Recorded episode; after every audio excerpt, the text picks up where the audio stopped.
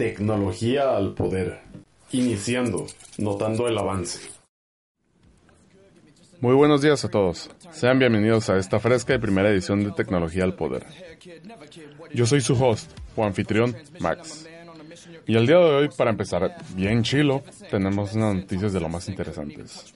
Sobre tecnología, claro. Bueno, pues vamos de una vez al tiro.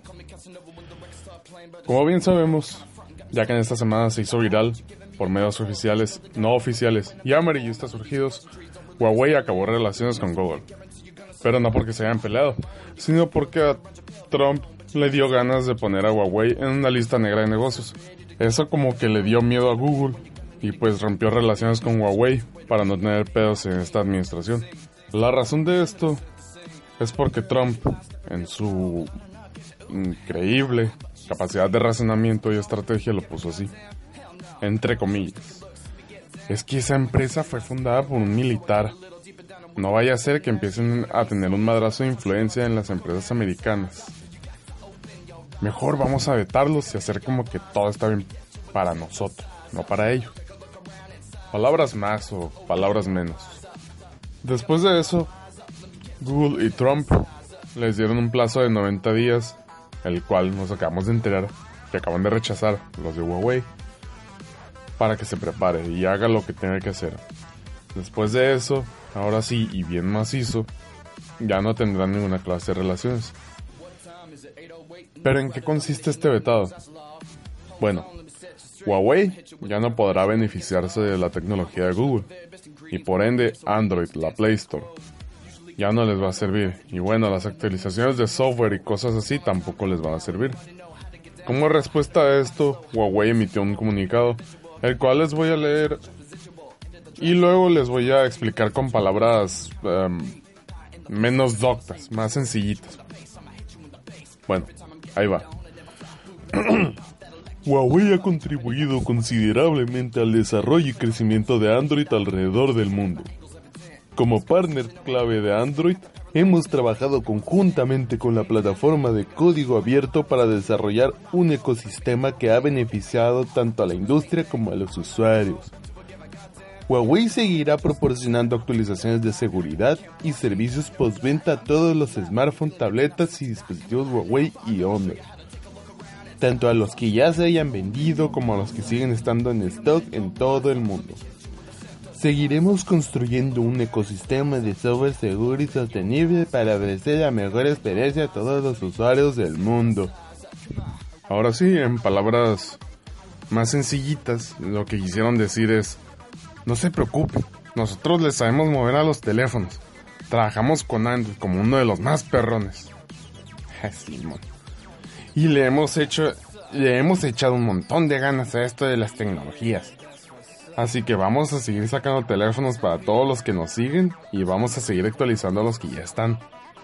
Y pues vamos a trabajar ahora sí más libre y vamos a poner lo que queramos a nuestros teléfonos y nuestros productos. A pesar de que se hizo viral esta noticia por mucha gente preocupada por sus teléfonos P30 con su cámara que, que te deja ver hasta los huesos, pues es todo lo que se sabe. Ya últimamente se han actualizado más las noticias y se sabe que han planeado estrategias y que le respondieron a la, censura, de que no nos importa, vamos a ir sacando nuestros teléfonos. Pero bueno, no sabemos nada todavía, tenemos que ver cómo transcurre esto, ¿ok? Y bueno, eso es todo de Huawei por ahorita, vamos a otra, vamos a otra noticia más. Igual lo único bueno que tienen sus teléfonos es la cámara, porque la verdad, este, no son muy buenos, están sobrevalorados. sobrevalorados. Una inteligencia artificial de Google detecta sin problemas el cáncer de pulmón en su primera etapa, superando así la capacidad de varios radiólogos en esta tarea. Esto sí está bien padre. Uno pensaría de, buenas a primeras, ah, los robots ya nos van a quitar los trabajos, ah, Pero no. Esto en verdad es una gran noticia, una verdadera buena noticia ya que la mayoría de, casos de cáncer pulmonar no se detectan, sino hasta en estados muy avanzados. Muchas veces en las radiografías o cosas de esos a los pulmones se hacen con la vista y pues son, son muy pequeños muy pequeños, es muy difícil detectarlos a temprana edad, pero este robot lo logró. Y con, mayoría de casos que no se detectan, estamos hablando de un 80% de los casos. Y en Estados Unidos. Imagínense aquí en México, con todas nuestras carencias y todo nuestro IMSS y falta de tecnología, ¿cuánto no nos beneficiaría este robotito para detectar el cáncer? Lily Peng, de Google Artificial Intelligence, o IA por inteligencia artificial, explica que el obstáculo para detectar este tipo de casos radica en su tamaño, como les mencioné antes. Es minúsculo y puede ser difícil de ver incluso para los radiólogos más experimentados. Pero las pruebas realizadas a aquellos pacientes que no tuvieron suerte pueden ayudar ahora a evitar que otros tengan que pasar por lo mismo. O sea, este robot ha estado aprendiendo de gente que ya, pues, ya, ya, ya, ya, ya, ya está muerta, ya o sea, sin suavizar las cosas, ya de gente que ya está muerta, pues, de cáncer pulmonar. Se ha estado nutriendo de datos y ha estado haciendo comparaciones. Además, entre más datos, mejor se pone. Porque se le ha entrenado con muchísimas tomografías, unas 42 mil tomografías de más de 15 mil pacientes y más de 6.700 casos con diagnóstico conocido. ¿Y qué creen? La tasa de efectividad y precisión de este compa fue de un 94%. Se comparó la eficiencia, cruelmente, con la de seis pobres expertos radiólogos.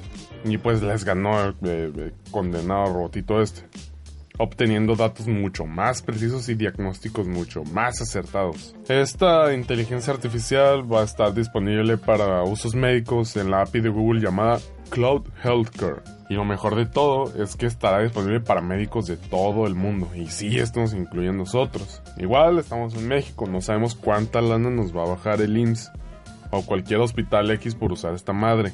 Pero por ahorita hay que regocijarnos con esta bendita tecnología. Y pues a pesar de que las cosas se vean de la fregada, tanto en el país como en el mundo, también tenemos que ver que no todo está tan mal, ¿ok? Hay cosas como esta que te dan un poco, poquito de fe en los que tienen ganas de hacer el cambio para bien. Más poquita fe. Pero vamos bien, vamos bien pasemos de una vez a la siguiente sección. Procesando, tecnología curiosa. Ahora seguimos con un par de curiosidades que no está de más de ver, cosas que nos podrían servir y tal vez muy oportunas. Quitar los USB de forma no segura puede ser riesgoso para tu información. Eso todos lo sabemos, pero ¿tenemos idea de por qué? Vamos a ver por qué, pues. Bueno, el caso es que como cualquier disco duro, el USB funciona igual. Y por lo tanto, aunque pasemos los datos que necesitemos a él, sigue procesándolos. Es como, como por decirlo así, voy a instalar un juego en mi computadora. Los datos se están instalando. Por no decir que también se están descargando. Pero digamos que tenemos los datos eh, aquí en la computadora. Estamos instalando la antigua por un disco. Bueno, se están copiando los datos a la computadora. Y pues ahí vamos, ¿no? Está instalándose, la barra progresa y ¡pam! Se completa. Más aún no acaba el proceso. Así es como funciona la instalación, desde rasgos muy básicos y generales. La instalación no acaba cuando la barra está en 100%.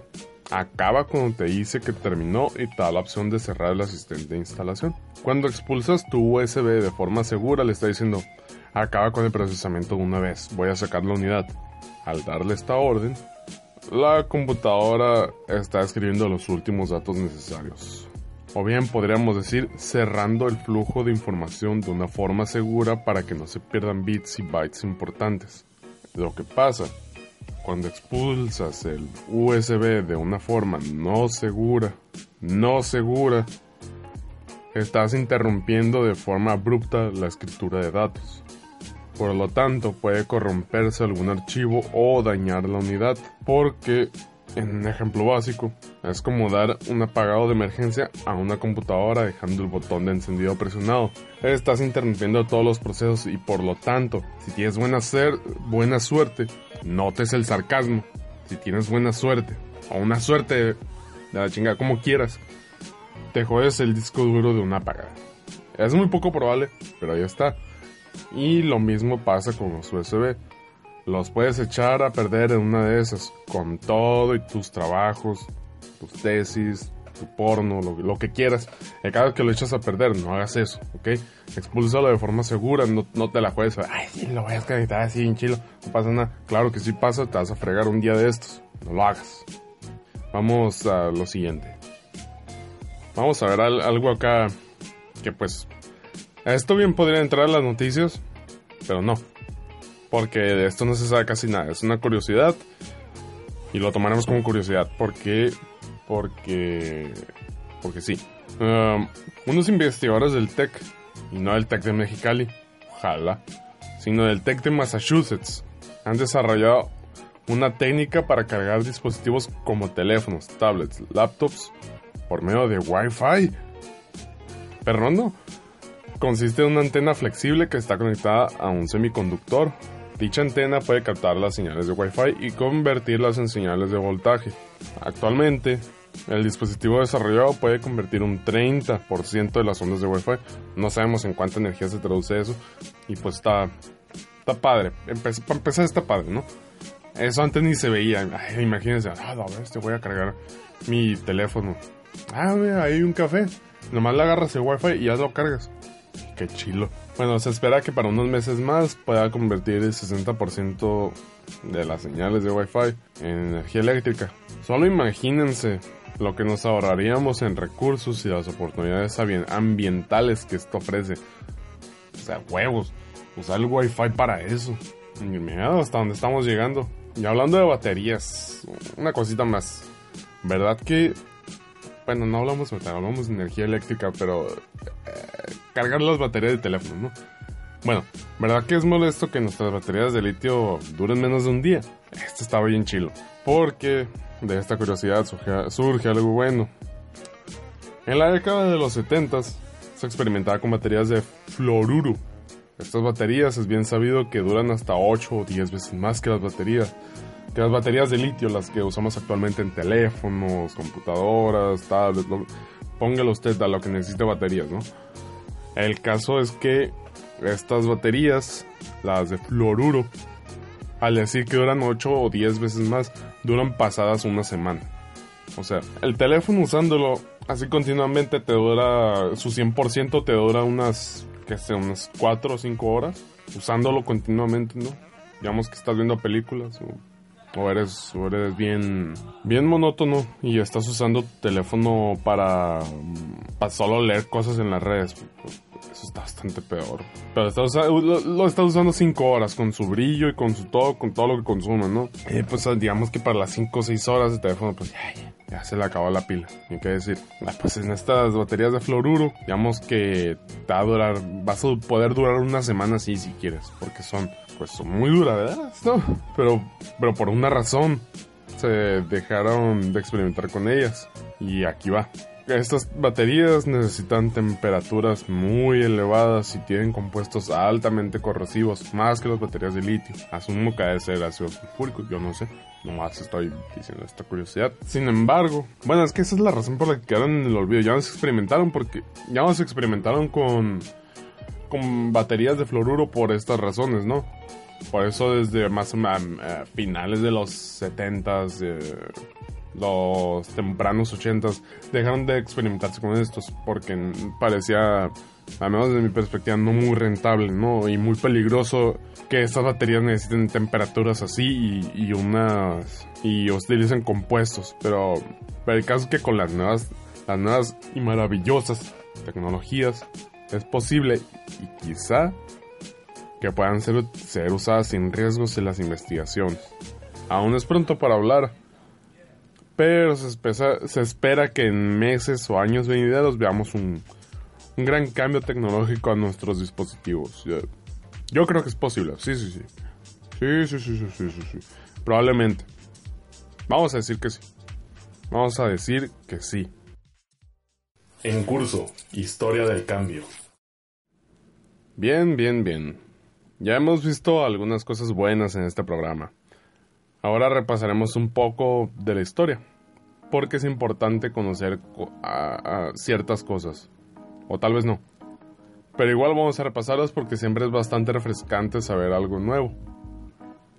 Y el invento del cual hablaremos hoy, en esta sección de, de de cosas del pasado, pues es ni más ni menos que Internet. No hablaremos todavía, pero sí en esta sección de este programa del Internet que lo conocemos, no, nos vamos a ir desde el principio, el del Internet primigenio, el más primitivo y desde su inicio. ¿Ok? Estamos hablando de ARPANET. ARPANET. La primera red de computadoras conectadas a distancia. Desarrollada en la década de los 60 y con pruebas exitosas en 1969, se trata de una red de computadoras que tenían como fin la transferencia de datos. No ver YouTube, nada de eso. Solo transferir datos. La conexión de la ARPANET consistía en cuatro nodos instalados en diferentes universidades. En la Universidad de Los Ángeles, o sea, la UCLA, UCLA, UCLA. En la Universidad de Stanford, San Francisco, bellísima la universidad. En la Universidad de California y en la Universidad de Utah, Utah. Fue a finales de 1969 cuando se realizó exitosamente el primer traslado de datos. Podríamos decir que este fue el verdadero nacimiento de Internet. Fue lento, poco a poco, pero hasta 1971 ya había más de 24 computadoras conectadas y para 1989 había poco más de 100.000 computadoras conectadas en todo Estados Unidos. Así es, todo Estados Unidos. ARPANET en ese entonces fue la espina dorsal de investigaciones sobre la conexión de computadoras. Sin embargo, bueno, en 1981, ocho años antes de que ya hubieran 100.000 computadoras conectadas en Estados Unidos, aparece nuestro bendito llamado protocolo TCP/IP y la definición de Internet. La primera definición de Internet como una red, una red enorme de computadoras. Pero explicaré así a grandes rasgos el protocolo de TCP/IP. Es la espina dorsal de lo que es la libertad en Internet, ¿no? La libertad de transferir lo que queramos, publicar y escribir. De hecho, ya han habido varios intentos de, de, eliminar este protocolo. No eliminarlo, sino modificarlo. Y para no darnos tanta libertad.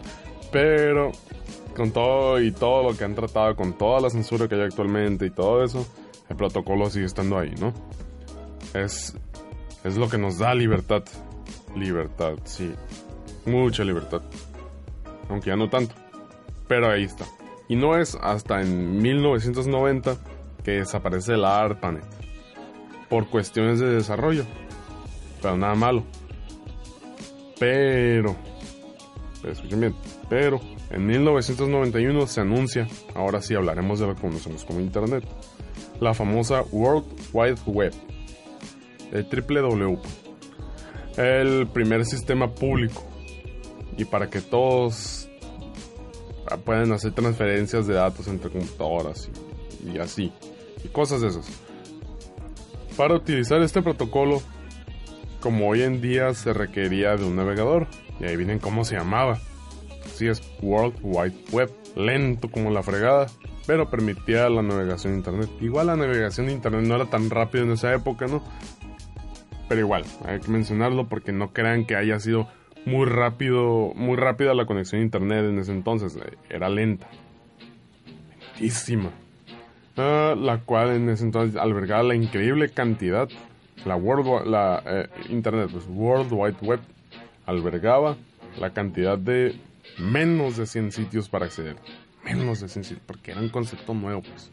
Luego empezaron a salir otros navegadores poco más sofisticados como el Mosaic, el Escape y otros proyectos que seguro salieron sin licencia y que desconocemos, porque es muy probable, siempre pasa cuando hay un, un nuevo avance tecnológico.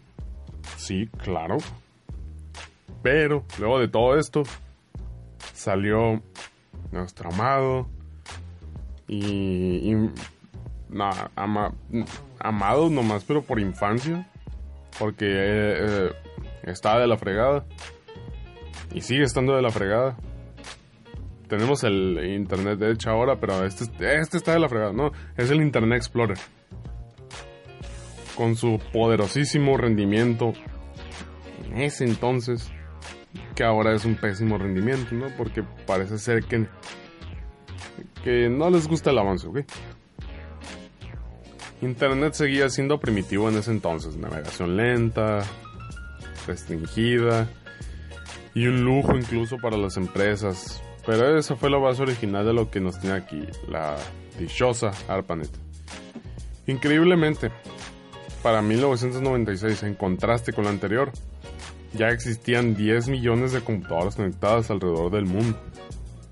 De este último pedazo del 96, empieza el Internet chilo que conocemos, todo lo que nos enteramos, usamos, enviamos. Todo esto proviene desde aquel inicio humilde de conexiones de computadoras, todo lo que tenemos ahorita. Implicó que alguien tuviera la iniciativa de transferir un mensaje a distancia, ahorrarse tiempo, recursos y con mejor eficiencia. ¿Verdad que es interesante? ¿Verdad que, eso, ¿verdad que está bueno conocer? Sí, muy bueno. Pero bien, estuvo bien esto. Advertencia, Internet descompuesto. Ahora sí, para dejar de lado un, poquito de lado la seriedad de esto. Eh, sí, muy serio, ¿no? Hasta groserías he dicho, pero bueno. Vamos a unas historias de internet, bien macizas. Son un tanto curiosas y pues no está de más repasarlas, ¿no? Vamos a darle. Google hizo una vez más de las suyas. Jaja. Esta vez no es tan gracioso porque esto afecta a usuarios de G Suite para negocios y en parte nos afecta a nosotros, aunque ellos no lo quieran reconocer. Y pues el pedo está en que estos vatos dejaron varias contraseñas de usuarios guardadas en su servidor como texto sin cifrar. Bueno, ¿qué quiere decir esto? Lo que pasa es que cuando cifras una contraseña, como ejemplo, digamos que tu contraseña es... Em, eh, me gustan las patas 17, ¿no? Por así decirlo. En un texto cifrado se traduciría como un chorizo de números, letras, signos y espacio, todo lo que quieras, ¿no? Esto para proteger tu privacidad y no dejar que cualquier metiche pueda ver tus cosas. Qué bonito. Sin embargo, Google no le echó tantas ganas esta vez y millones de contraseñas se guardaron como texto normal. Y tú dirás, ah, fue por un ratito. Ojalá. Nel. Fue por una década. Y estos güeyes no se dieron cuenta hasta el 21 de mayo de este año. O sea, hace... A fecha de grabación de este programa, hace dos días. No sabemos si por negligencia o porque de plano no prestan atención, pero pasó. Y quien haya sido afectado, pues ya valió. Pero según ellos hicieron una investigación bien perra y corroboraron que no hubo afectados o acceso inapropiado. Pero vamos a ser realistas, ¿no? Fue una década de garra lo que dejaron expuesto. ¿A, quien quieren engañar? Es obvio que hubo afectados. Y dicen, no, no, es que no, no encontramos acceso inadecuado ni nada de eso. Digan lo que quieran, pero fue una década y garra lo que dejaron expuestas las contraseñas del, de G Suite. Claro que va a haber gente que ha de haber entrado y, ha de haber borrado sus rastros y con un chorro de tiempo por delante. A quien quieren engañar, por... pero claro, no, no lo van a decir porque tienen que cuidar su ya echada a perder reputación. Pero bueno, ahora pues vamos a una historia algo extraña y que aún tiene vigencia porque porque está en el misterio, no porque la cuenta siga vigente. Porque si vamos a hablar de una cuenta de Facebook que ya fue eliminada, pero la historia sigue vigente. Bueno, es la historia de la señorita Karin Catherine Waldegrave. Un poco famosa es su historia. Más o menos en el 2011 en Facebook empezaron a detectarse algunos comportamientos extraños en el sitio. Y es que Karin Catherine Waldegrave, vamos a ponerlo para más facilidad, vamos a llamarle Kate. Kate, sí. Empezó a hacer publicaciones sin sentido, casi azarosas, columnas enormes de texto sin sentido alguno, con más de 700 comentarios por publicación. Todos, todos esos comentarios escritos por ella. Y no eran comentarios cortos, hasta donde se sabe, eran comentarios largos. Lo que es extraño es que dichos comentarios fueron hechos en periodos muy cortos de tiempo. Cortísimos. En cuestión de segundos y minutos. No se sabe a ciencia cierta con qué fin hacía todo esto. Pero algunas personas especulan que se trataba de un serio caso de esquizofrenia y que ella necesitaba ayuda. ¿Quién sabe? Kate contaba con doctorados y hablaba más de ocho idiomas. Eh, para hacer eso, pues quién sabe, a lo mejor la, tanto conocimiento la volvió loca, sepa. O a lo mejor no tenía esquizofrenia. A lo mejor estaba mandando un mensaje en código para no ser descubierta. A lo mejor estaba inculpando a una agencia de inteligencia. Em, otra cosa muy extraña es que al tiempo su cuenta de Facebook pues, fue eliminada por razones que no se conocen. Obviamente no, vamos a conocer del todo siempre porque las cosas pasan y pues este es, este es uno de esos casos, ¿no? No sabemos por qué la cuenta de esta señorita fue eliminada. Sin embargo, hay un sitio en Facebook o bien en comunidad que le intenta dar seguimiento a este personaje. Sin éxito, obviamente. Cualquiera puede decir cualquier cosa sobre ella y lo que piensa, pero la verdad de las cosas es que se desconoce su paradero. Algunos dicen que ella está cambiando de cuenta constantemente, otros dicen que, que se murió. No se sabe, No se sabe. Esta clase son las. Esta clase de cosas son las que hacen internet muy. muy interesante, ¿no? Uno nunca sabe qué puede encontrar por ahí. Esto yo lo encontré precisamente por ahí, explorando. Es difícil encontrar esta clase de historias porque no son un interés público. No al menos en este país. A menos que un personaje de YouTube eh, exponga estas cosas. Pero créanme, hay muchísimas historias de este tipo, algunas muy horribles, con implicaciones muy oscuras, otras son más románticas y llenan de esperanza nuestros podridos corazones. Y tenemos historias que son más divertidas y curiosas porque tienen elementos que se lo permiten. Solo es cuestión de pasar un rato en foros y demás, que no sean redes sociales para encontrar cosas así. Los invito encarecidamente a, a que exploren un poquito más por ahí en internet. De hecho, si es en inglés mejor. Porque el 90% de la información en internet está en inglés. O sea, si, o sea, es tanta la información que tenemos que sentimos que es mucho ese 10%, en ese 10% eh, o tal vez menos que tenemos en español. Pensamos que ya tenemos un chorro de información en español, qué padre. Pero no, hay más, hay más del 90% o un poquito menos del 90%. No sé, el caso es que está alrededor del 90%. Toda la mayoría de la información está en inglés. Así que yo creo que explorar Internet en inglés. Es algo muy, muy bueno. Uno nunca sabe qué encontrar. Yo, yo, esta historia la encontré, pues, eh, en un foro que estaba en inglés. La verdad, no me quejo. Es interesante. Pero bueno, estas fueron las, um, unas historias así sencillitas de internet. La próxima vez también les diré otras historias de internet, ¿no? Así para para seguir con nuestro bellísimo itinerario. Muy bien, pues, muy bien. Y bueno, eso es todo por hoy. Eh, llegamos al cierre del programa. Muchas gracias por acompañarnos en esta primera edición de Tecnología al Poder.